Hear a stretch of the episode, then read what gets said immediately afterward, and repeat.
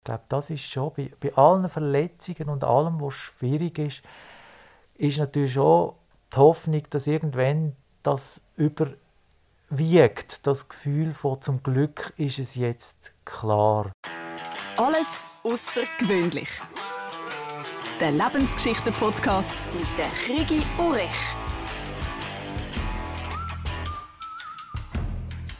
Du hast gesagt, du hättest viele Familienväter kennengelernt, die homosexuell sind. Genau. Ziehst du das irgendwie an oder gibt es das einfach viel mehr, als dass man denkt? Ich glaube beides. Also ich ziehe es an. Vielleicht will ich das mir auch vorstellen können, Kind zu haben. Durchaus. Also es hat mir irgendwie immer auch gefallen. Ich weiß jetzt auch nicht genau warum. Das ist halt irgendetwas, wo, wo einfach passiert im Leben. Aber auch das, was du vorher gesagt hast, es gibt auch extrem viel. Und da sind natürlich ganz viele ja, tragische Geschichten dahinter, wo wir in der Gruppe Game My Way ganz viel mitbekommen von Beziehungen, die kaputt gehen, von Enttäuschungen, von dramatischen Situationen natürlich. Ich glaube, für die übrige Familie, wenn plötzlich auskommt, dass der Vater schwul ist, das ist schon dramatisch und eigentlich auch sehr problematisch, dass es das so viel gibt, wo natürlich schon damit zu tun hat, dass nach wie vor auch heute noch viel, ich rede jetzt mal von den Männern, Frauen geht es wahrscheinlich auch so, aber viele Männer oder Junge so aufwachsen, dass es das eigentlich so nicht darf geben, respektive eine gesunde, natürliche Lebensweise mit Partnern, mit allem als schwuler Mann einfach nicht als Möglichkeit in diesen Köpfen existiert. Respektive es existiert schon, es ist dann vielleicht schon lange da, aber das Praktische, das dann zu leben als ein, etwas ganz Normales, das ist dann noch ganz, ganz, ganz weit weg von einer, von einer wirklichen Umsetzung. Da ist dann das quasi Normale, als dass man eine Familie gründet, wie das halt viele machen, viel, viel näher. Vor allem wahrscheinlich auch, wenn es dann noch Leute sind, die auf dem Land aufwachsen oder, und das kommt auch sehr viel vor, in strengen religiösen Verhältnissen. Das ist auch immer etwas, wo ja, sage ich jetzt mal, schon sehr erschwerend ist auch. Und das sage ich wirklich erschwerend im Sinne von belastend. Dass es gesundes Coming-out möglich ist. Das ist sehr traurig, oft. Und die Familienväter kommen dann äh, bei euch in Selbsthilfegruppe und es wird solche geben, die haben sich in der Familie geoutet oder werden sich im Laufe der Zeit outen. Aber gibt es auch viele solche, die sich entscheiden, um das weiterhin unter dem Deckel zu halten und das Leben, das sie sich aufgebaut haben, mit der Familie zu wahren? Ja, ich glaube, das gibt es schon auch. Aber ich glaube, also so wie ich es jetzt gerade im Moment sehe, ich glaube, die Leute, die in unsere Gruppe kommen, das sind schon Leute, die unterwegs sind. Also die im Prozess vom Coming Out gegenüber ihrer Familie drinstecken oder es gerade so am Anfang ist oder, oder vielleicht schon am Ende, aber jetzt auch so ein bisschen mit diesen Folgen äh, kämpfen, am Kämpfen sind. Aber ich weiß jetzt nicht, ich glaube, wir haben jetzt nicht jemanden in der Gruppe gehabt, so viel ich weiß bis jetzt nicht, wo jetzt klar gesagt hat, nein, das Coming Out gegenüber der Familie mache ich nicht. Ich komme jetzt einfach in die Gruppe. Es sind ja dann auch Leute, die wirklich wollen, etwas verändern in ihrem Leben, eben eine Befreiung. Ja, und sich auch darum dann entscheiden, an so einer Gruppe teilzunehmen, wo es einfach auch möglich ist, miteinander zu reden und Erfahrungen auszutauschen. So habe ich auch meinen Freund dann kennengelernt. Dein Freund, das ist genau so ein Familienvater, der gemerkt hat, dass er eigentlich homosexuell ist und Beziehung mit dir eingegangen ist. Ich stelle mir das unglaublich schwierig vor, die Situation für alle Beteiligten. Für die Frau, für deinen Freund, für dich, für Kind.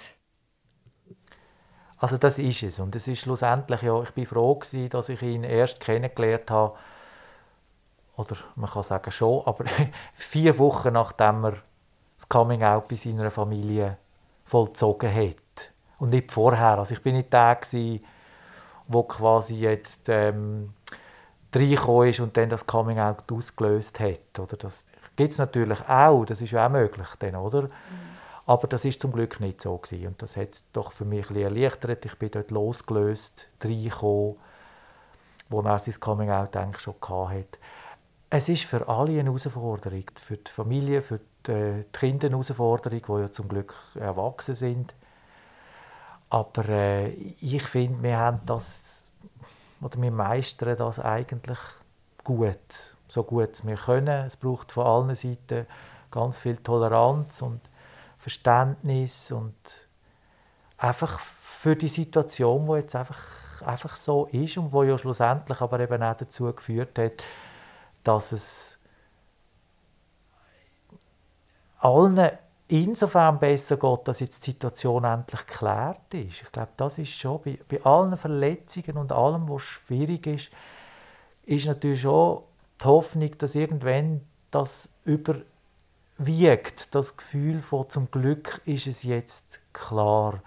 Und jetzt können wir oder müssen wir wieder ein bisschen neu anfangen und schauen, wie wir das ganze System wieder irgendwie zusammenbringen oder weiterbringen mit dieser neuen Situation.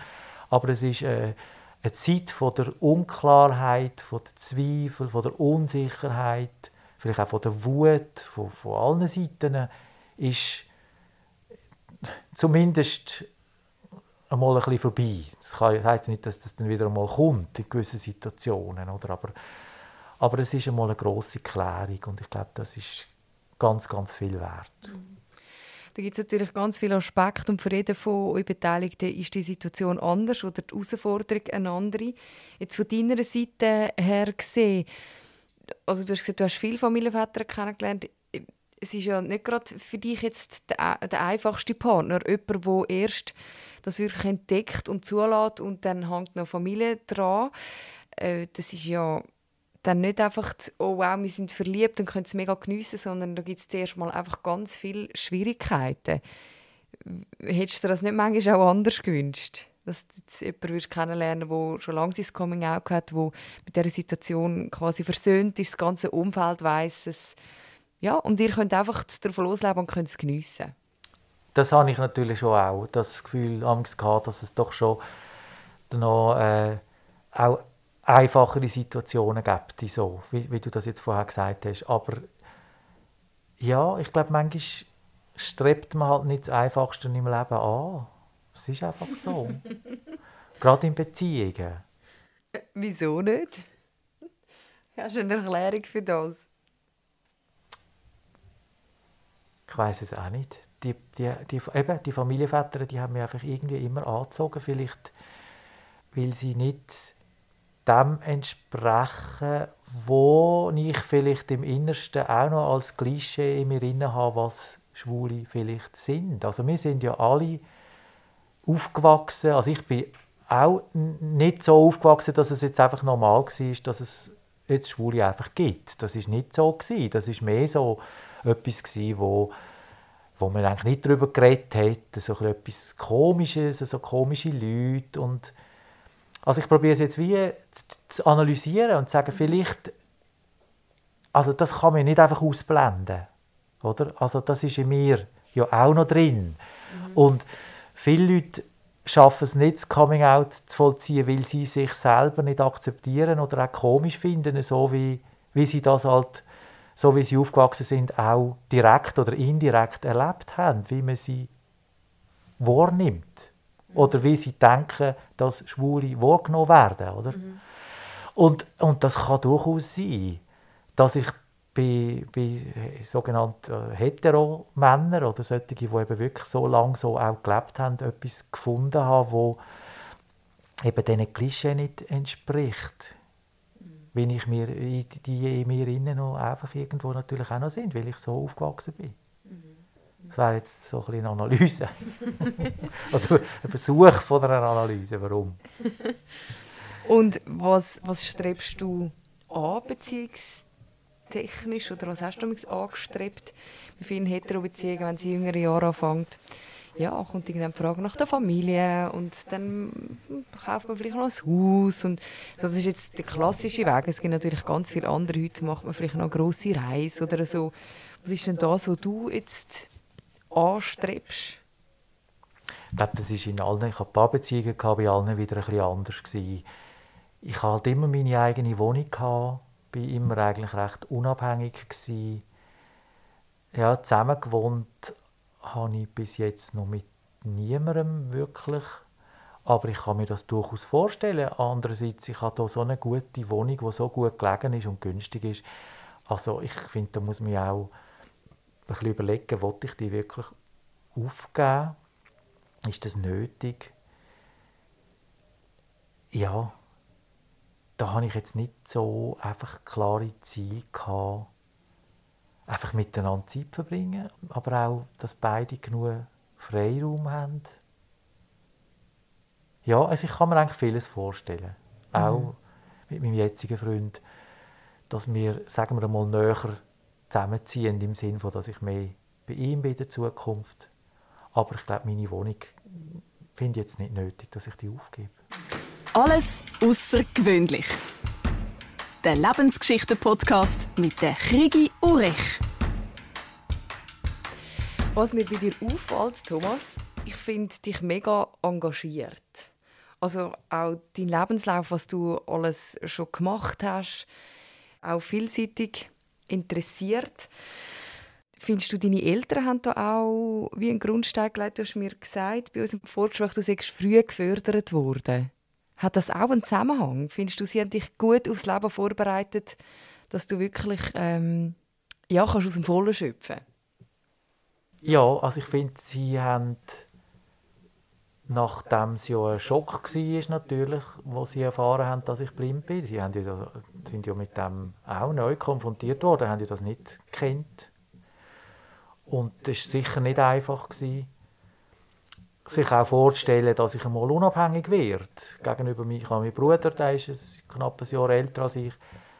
Jemand mal sieht, ist ja das auch nicht ganz selbstverständlich, aber man kann sich als Eltern wahrscheinlich doch eher vorstellen, dass eine sehende, sehende Person unabhängig wird.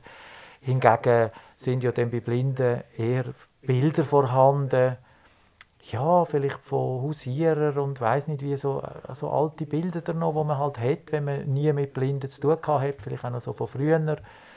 Und ich glaube, meine Eltern haben da schon auch einen grossen Weg gemacht und einfach gemerkt, ähm, es braucht von allen Seiten, von mir und von ihnen, mehr Einsatz, dass ich zu dieser Unabhängigkeit gekommen bin, wo ich jetzt gekommen bin und wo meine Eltern auch sehr schätzen oder mein Vater, der noch lebt. Also, dass ich so unabhängig geworden bin.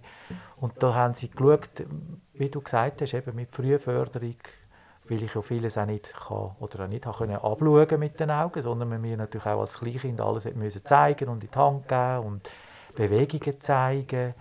Da haben sie sich eingesetzt und natürlich nachher auch, wo ich nachdem ich in eine Spezialschule gegangen bin für Blinde, bin ich ja dann in die öffentliche Schule, ins Progymnasium und ins Gymnasium, wo ich Matur gemacht habe.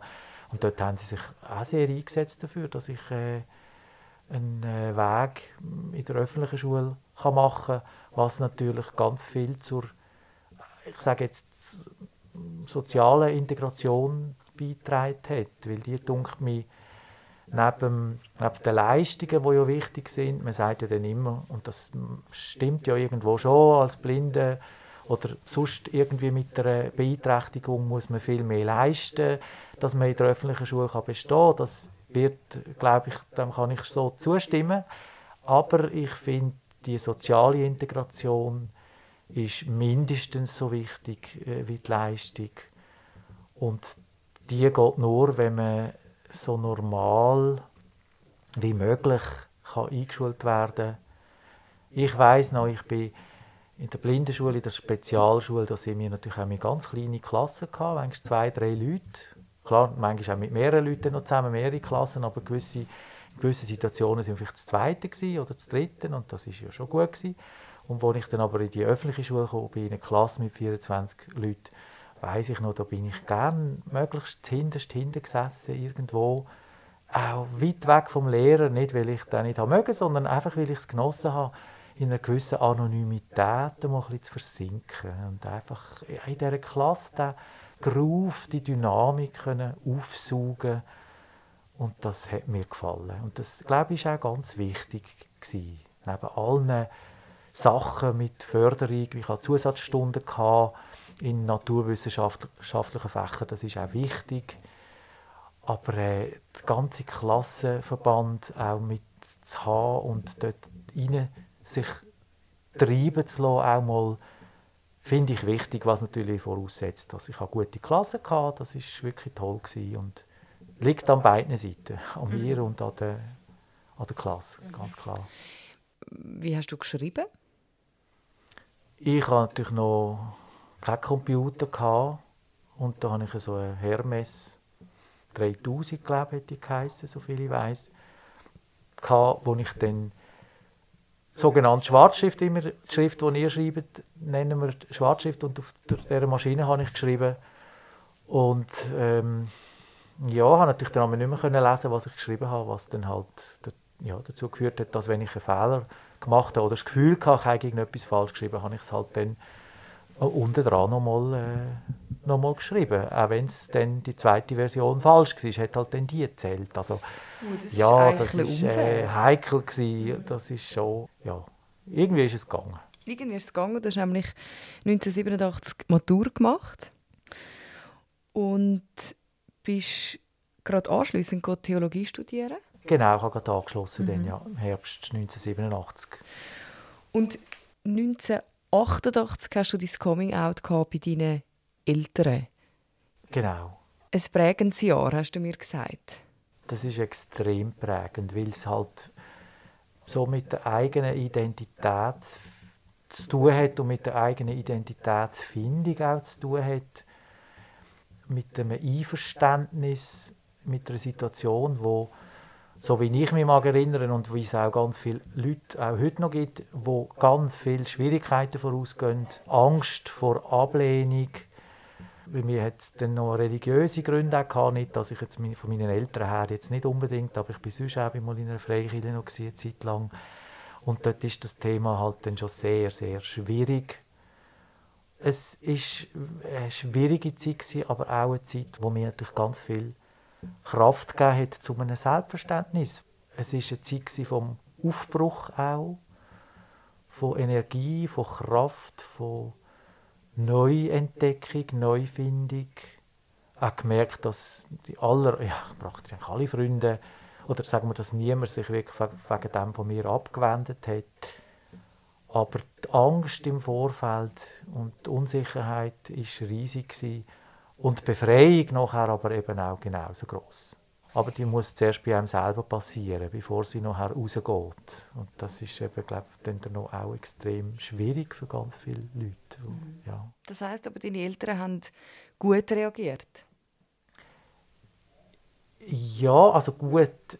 Mein Vater hat gefunden, ja, das ist etwas, das ging dann irgendwie vorbei und die Mutter hat brüllt halt. Ja, das ist eine häufige Reaktion. Und aber ich glaube, sie haben halt einfach Angst gehabt davor, dass ich einen schwierigen Weg vor mir habe und dass ich nicht glücklich werde oder das Gefahr besteht, dass ich nicht glücklich werde mit dieser Situation. Aber ich glaube, sie haben dann das wirklich geschafft, sich mit dem irgendwie auseinanderzusetzen und haben dann auch gemerkt, dass es mir gut geht dabei oder sogar eigentlich besser geht, seit ich es jetzt einfach können sagen und dann auch können leben und ich auch meine Beziehungen hatte und ja, ich glaube, sie haben einfach ein bisschen Zeit gebraucht und ich glaube, das unterschätzt man manchmal. Also als Betroffene, wo man selber schwul ist jetzt, hat man sich ja vielleicht schon jahrelang damit auseinandergesetzt und es ist schwierig und immer wieder abwägen und zölle und es dann irgendjemandem vielleicht einmal gesagt. Und wenn man es dann den Eltern sagt, vergisst man dann manchmal vielleicht auch, oder überhaupt, wenn man es im Umfeld sagt, dass das Umfeld Zeit braucht. Wir haben jetzt jahrelang Zeit gehabt, uns damit auseinanderzusetzen und für das Umfeld ist das dann noch ein Schock, weil es einfach etwas Neues ist, etwas, was wir nicht erwartet haben. Und da ist es für uns als Betroffene auch wichtig, dem Umfeld dann auch gewisse Zeit zu geben und zu sagen, die brauchen jetzt auch ein bisschen Zeit. Ich glaube, meine Eltern haben das die Mutter hat dann auch Sachen glaub, gelesen darüber und die haben das dann können nehmen und annehmen. Ist es für dich durch das Blindsein noch schwieriger gewesen, andere Schwule kennenzulernen? Es ist noch schwierig, ähm, das so zu beantworten. ich habe ja dann früher im Schmatz gesungen, Schulmännerchor Zürich, und habe dort natürlich viele Leute kennengelernt. Es ist natürlich immer am besten, man ist irgendwie in einem Verein oder in einer Gruppe. Ich kann es nicht einmal sagen, weil ich nicht weiß, wie es anders wäre. Ich habe mich halt auch nie so wahnsinnig interessiert, jetzt irgendwie in Baren zu gehen. Aber das ist halt immer auch, äh, soll ich sagen, vielleicht interessiert man sich ja nicht für das, wo weil es eben auch schwierig ist. Also es ist ja mhm. vielleicht auch ein Schutz. Also man sagt, ja, es ist eh schwierig, also mache ich es gar nicht. Und es ist ja auch gar nicht so schlimm, wenn ich es nicht kann, weil es interessiert mich ja gar nicht so. Wenn ich gesehen hätte ich es vielleicht gemacht und hätte es gern gemacht. Mhm. Also, mhm. das ist wirklich noch schwierig abzuschätzen, was ist zuerst. ja. Wie war das im Theologiestudium dann als, als homosexuell? Weil das ist ja gerade so gleichzeitig fast gekommen, also kurz nach dem Start vom Studium, das Coming Out. Also ich glaube, die Uni war schon auch eine, eine Öffnung gewesen, mit neuen Leuten zusammenzukommen, neuen Lebensabschnitt. Es hat dort ein paar äh, schwule Studenten gehabt und auch Tagungen gegeben von der Kirche aus noch so. Das hat dann dort einfach alles so ein bisschen angefangen. Es ist schon natürlich ein Thema und eine Auseinandersetzung und dürfen wir das und die Bibel und und es hat natürlich auch verschiedene Strömungen gegeben während dem Studium. Leute, die das eher vielleicht abgelehnt haben, fundamentalistisch denkende Studenten und andere Liberale. Es ist sicher ein ja, es war schon ein Thema. Gewesen, ja. Aber es ist noch interessant, wirklich, dass das dann gerade am Anfang des Studiums hat dann dort eben auch jemanden kennengelernt, der mit mir studiert hat, der auch schwul ist. Und äh, ja, es war nicht, sicher nicht ganz einfach. Gewesen. Das ist aber nicht ein Teil vom Grund, gewesen, wieso dass du dich entschieden hast, nicht Pfarrer zu werden? Ich glaube, wenn ich würde sagen, es war gar kein Grund gewesen, würde ich, wäre ich nicht ganz ehrlich, weil vielleicht hätte es mit dem schon auch zu tun gehabt. Aber ich habe das glaube fast schon wieder ein bisschen vergessen oder verdrängt. Ich fast nicht mehr rekonstruieren. Ich kann es fast nicht mehr so richtig rekonstruieren, aber ich glaube, in dem Moment, wo ich das Theologiestudium abgebrochen habe, dass das wahrscheinlich auch eine Rolle gespielt hat, das stimmt. Sind deine Eltern eigentlich glücklich darüber, weil äh, als Pfarrer hat man einen gesicherten Job und dann bist du in Richtung Musik gegangen, was im Kunstbereich liegt. Sind sie da besorgt gewesen, oder haben sie dich unterstützt? Ich weiß es gar nicht mehr so recht. Ich glaube, äh, natürlich ist es im ersten Moment wahrscheinlich nicht ganz einfach gewesen. Da müssen wir jetzt meine Eltern fragen oder meinen Vater, der noch lebt, äh, wie das war, als ich das Theologiestudium abgebrochen habe.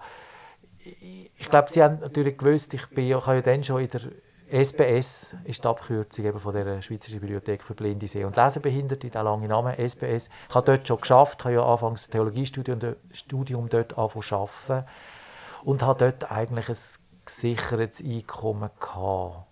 Also von dem her ja, ist das vielleicht nicht ganz so im Zentrum gestanden. Aber ich glaube schon, dass sie es eigentlich schon schade gefunden haben, weil sie sich das schon hätten können vorstellen jetzt ich, ja. Und hat vielleicht auch so ein Klischee, der blinde Pfarrer, der mehr sieht als andere und für andere da ist und keine Ahnung, irgendwie so.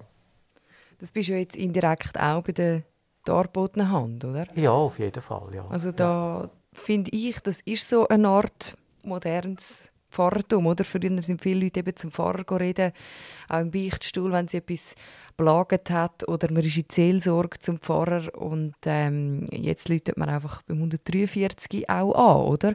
Wird einfach mehr oder weniger rund um die Tour es ist rund um die Tour und vor allem ist es halt ist. anonym, mhm. oder? was ja dem im Pfarrer nicht unbedingt so ist. Oder man macht dann vielleicht einen Termin ab. Oder, ich glaube, so klar anonym ist es ja nicht. Und das ist bei der dargebotenen Hand natürlich anders. Mhm.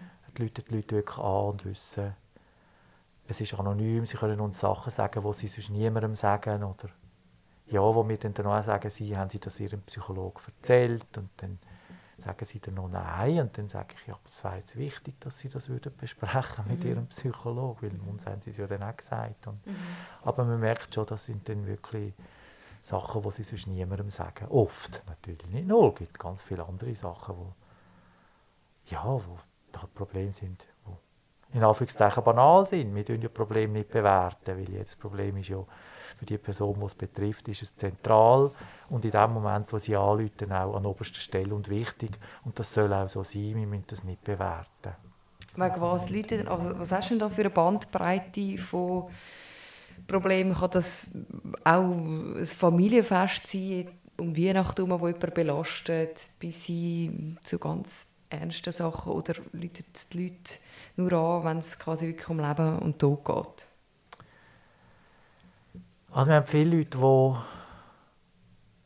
die immer wieder anrufen, manchmal Alltag. Und da geht es dann halt wirklich darum, Alltagsgestaltung halt zu unterstützen, dass sie überhaupt den, den Tag mögen anfangen, irgendwie aufstehen. Irgendwo eine gewisse ja, eine Einsamkeit, wie soll ich sagen, zu überbrücken oder einfach, weil wir vielleicht die Einzigen sind, wo wo sie das Wort können reden im Tag, weil sie sonst einfach niemanden haben, mhm. wo wir dann ein ganz wichtiger, wichtiger Teil sind, weil sie sonst niemanden haben und zwar vielleicht auch, weil aus ihrer, von ihrer Krankheitssituation ähm, her, von der psychischen Krankheit her, vielleicht sich einfach die ganze, das ganze Umfeld dann auf jemandem abgewendet hat, was ich auch verstehen kann. Und wo wir noch da sind, wo zuhören, wo an ihren Alltagsbeschäftigungen teilnehmen, auch wenn es ganz alltägliche Sachen sind. Manchmal sagen wir, äh, ja, da läutet wieder jemand an, der einfach unterhalten werden und, uns, und dann erzählen sie uns irgendwelche Alltagssachen, was sie gegessen haben, was, was passiert ist. Und ich weiß in einer Supervision hat einmal die Supervisorin gesagt, was besprecht ihr mit eurem Partner? Und das ist eigentlich die Frage. Ich habe gesagt, ja, Alltägliches. Was hast du für eine Pizza gehabt? Was ist dort gelaufen? Und, und was ist äh, ganz alltägliche Sachen, banale Sachen. Und, wenn, und es gibt Leute, die, die niemand mehr haben, wo, oder die niemand haben, wo sie die sogenannten banalen Sachen wo, können besprechen können. Aber mit uns können sie das. Und, und so können wir dann das auch anders anschauen und viel wertschätzender anschauen und sagen, ja, wir sind ein wichtiger Teil. Und was eben gut ist, wir sind 90 Leute in Zürich oder noch mehr. Und äh, ja, die Belastung, manchmal sind es ja wirklich auch sind belastende Situationen, die über Jahre belastend sind für die Leute, aber auch für uns nicht ganz einfach. Aber das ist alles wird auf ja, sagen wir jetzt 90 Schultern trägt. Also wenn ich ein Gespräch habe mit jemandem und mir das vielleicht nicht ganz so gelingt, wenn ich mir das vorstelle, weiß ich, die Person läutet ja vielleicht morgen wieder an und dann ist jemand anderer da, wo im Moment das vielleicht besser kann als ich oder in einer anderen Stimmung ist und das ist auch beruhigend. Du arbeitest schon seit 2010 bei der Darbottenhand, also 2009 hast du Ausbildung gemacht. Und dann ja, seit 2010 bist du, glaube einmal wöchentlich. Ist das Ungefähr, ja. Also sind es drei bis vier Dienste pro Monat, ja, genau. Und das ist alles auf freiwilliger Basis? Genau. Das gibt keinen Lohn. Was ist denn da Spesen gibt's, ja. Antrieb? Der Sinn von dieser Arbeit, also dass ich sehe, wie wichtig das es ist, Menschen in schwierigen Situationen zu unterstützen vielleicht auch etwas zurückzugeben an die Gesellschaft. Ich komme ja in meinem Leben, in meiner Mobilität, wenn ich unterwegs bin, so viel Hilfe über, sehr viel sympathische Hilfe. Ich brauche auch Unterstützung, wenn ich unterwegs bin, oft. Und ich glaube, das spielt schon eine Rolle, dass ich sage, ich will der Gesellschaft etwas zurückgeben. Und äh, finde es halt einfach eine ganz tolle Institution, es sind tolle Menschen, die hier arbeiten, mit Tiefgang, äh, wir haben tolle Weiterbildungen, Institutionspsych, einfach ein ganz gutes, interessantes Netzwerk von, von Leuten. Sind auch Freundschaften entstanden. Und das ist, ja, ist etwas Sinnstiftendes eigentlich für mich. Und darum mache ich es gern.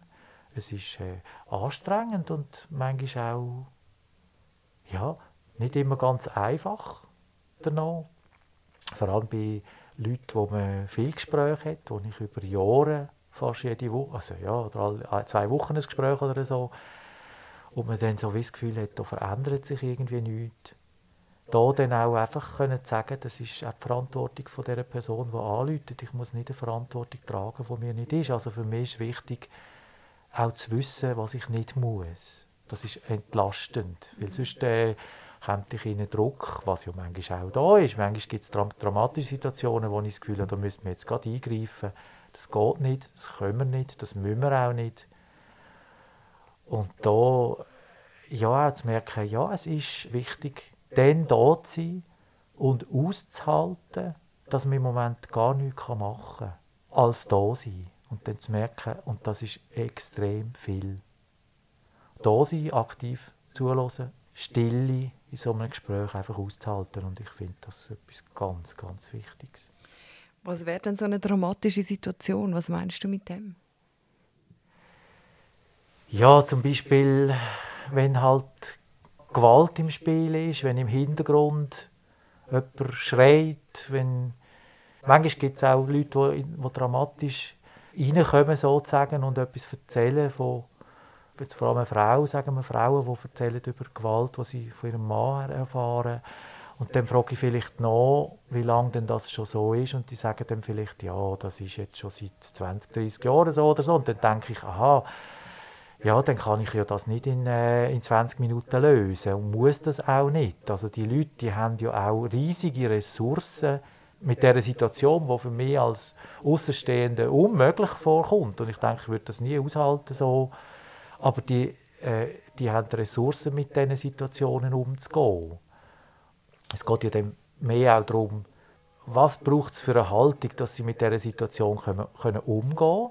Oder wenn sie wirklich eine Veränderung und da sind wir sicher dann da auch das zu unterstützen und miteinander, wir geben keine Ratschläge in dem Sinn, sondern es geht um Aus Auslegeordnungen und herauszufinden, dass sie nachher selber merken, was sie brauchen. Über das Gespräch mit uns, über das, das Dafür und Dawider und was passiert, wenn sie das machen, was passiert, wenn sie das machen.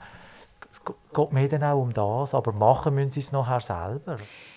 Du weißt ja eigentlich nicht, wie die Geschichte zu Ende geht, oder? Also die Menschen rufen dir ja an in einer Notsituation und ich nehme jetzt mal an, sie rufen dir dann nicht nochmal an und sagen, ah Thomas, übrigens hat sich gut entwickelt, es geht mir besser oder ah, ich habe eine Lösung gefunden.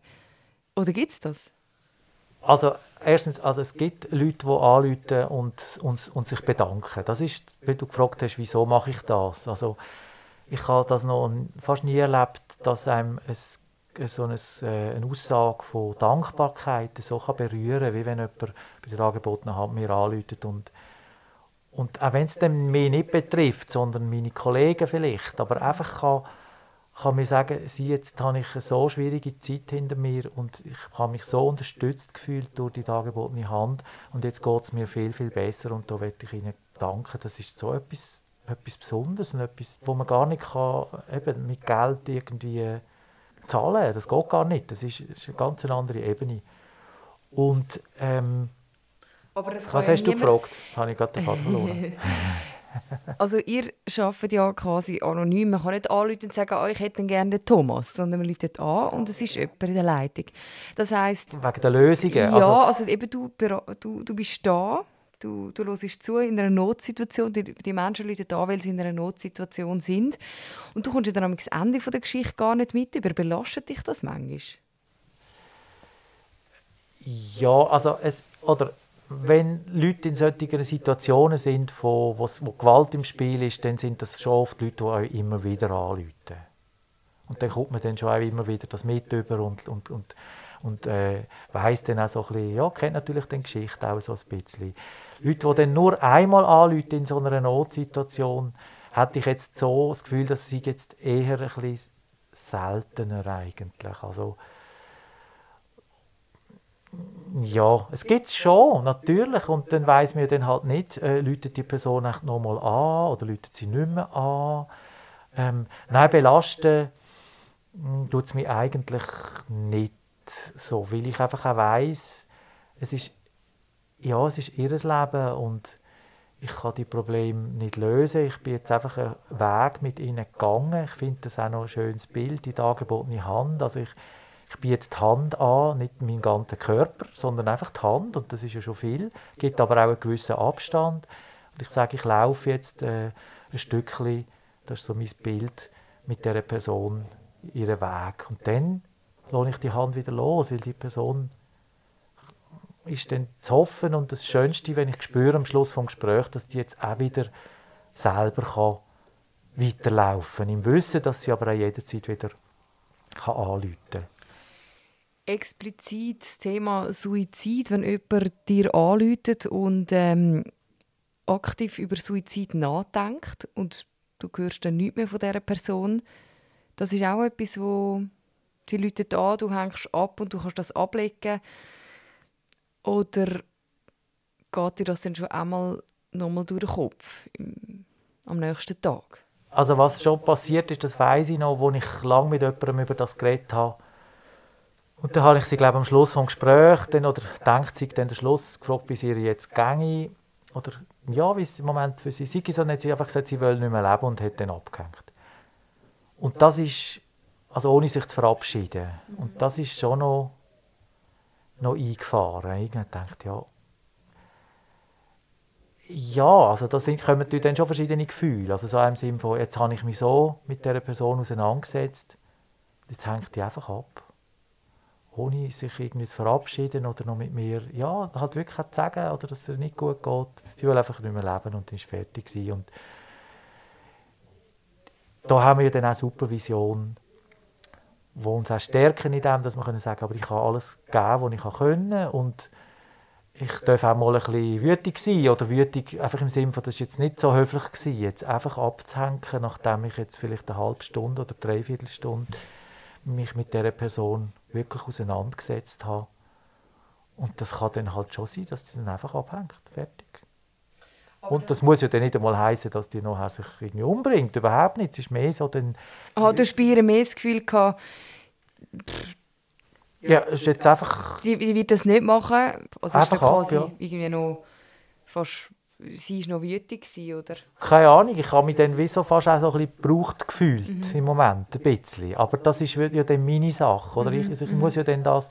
Ich muss auch nicht verrückt sein auf die Person, oder die hat ja auch ihre Gründe, dass sie das macht. Oder, nicht, oder dass sie nicht können jetzt das Gespräch so beenden, wie ich mir das vielleicht gewünscht hätte. Mhm.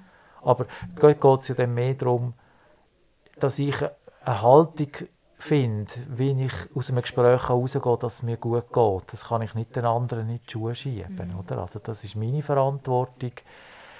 Kann aber auch mal heißen, dass ich mich abgrenze oder auch mal kann sagen wenn, jetzt, wenn man jetzt weggeht von Suizid oder so, so, über andere Sachen gibt es ja auch Leute, die, sagen wir, wenn es jetzt um rass, rassistische Aussagen geht oder irgendwelche ja, Sachen, die ich einfach dann finde, das darf ich auch dann mal sagen, sie über das ich rede gerne mit ihnen, aber über das Thema so, das wollte ich nicht. Mhm. Das dürfen wir auch. Also, mhm. Mhm. Um uns auch schützen, weil wir einfach auch merken, das wollen wir nicht. Oder? Mhm der Lebensgeschichten-Podcast mit der Krigi Urech.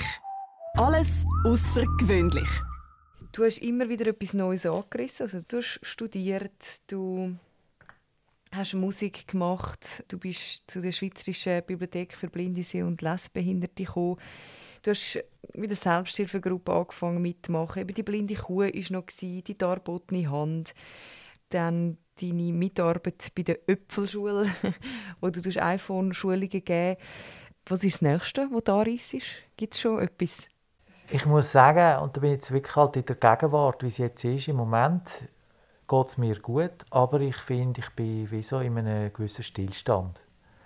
Ich merke so, dass es ganz wichtig ist, in dieser Pandemiezeit mehr zu pflegen, also meine Psyche zu pflegen, zu schauen, dass es mir gut geht habe das Gefühl, meine Welt ist im Moment so ein bisschen kleiner geworden, wo es mir eigentlich wohl ist, auch wenn mir wirklich der Kontakt, der nähere Kontakt zu, zu, der, zu der Umwelt eigentlich fehlt, wie es uns allen mehr oder weniger so geht. Aber ich bin im Moment recht ähm, so im Jetzt und denke sehr wenig, was in der Zukunft passiert. weil äh, ich mir es eigentlich gar nicht so recht vorstellen kann. Also es ist für mich so ein, bisschen, ein, bisschen ein innerer Stillstand, was ich nicht schlimm finde, aber auch ein bisschen eigenartig. Ich weiß wirklich nicht, wo es hingeht. Ich weiß es nicht. Tust du eigentlich beten? Nein, nicht regelmäßig. Nein, nein. Also einfach, weil so. du ja so schon fast ja. ausgebildeter Pfarrer... Früher mehr, jetzt nein. Ich glaube, also wenn ich Musik höre, ich dann, dann bin ich vielleicht in einer Art Gebet bei Bach, bei Text, bei Psalmtext, die mir viel bedeuten. Einfach mit einem gewissen Vertrauen, auf, dass es dann irgendwie schon gut kommt. Ja.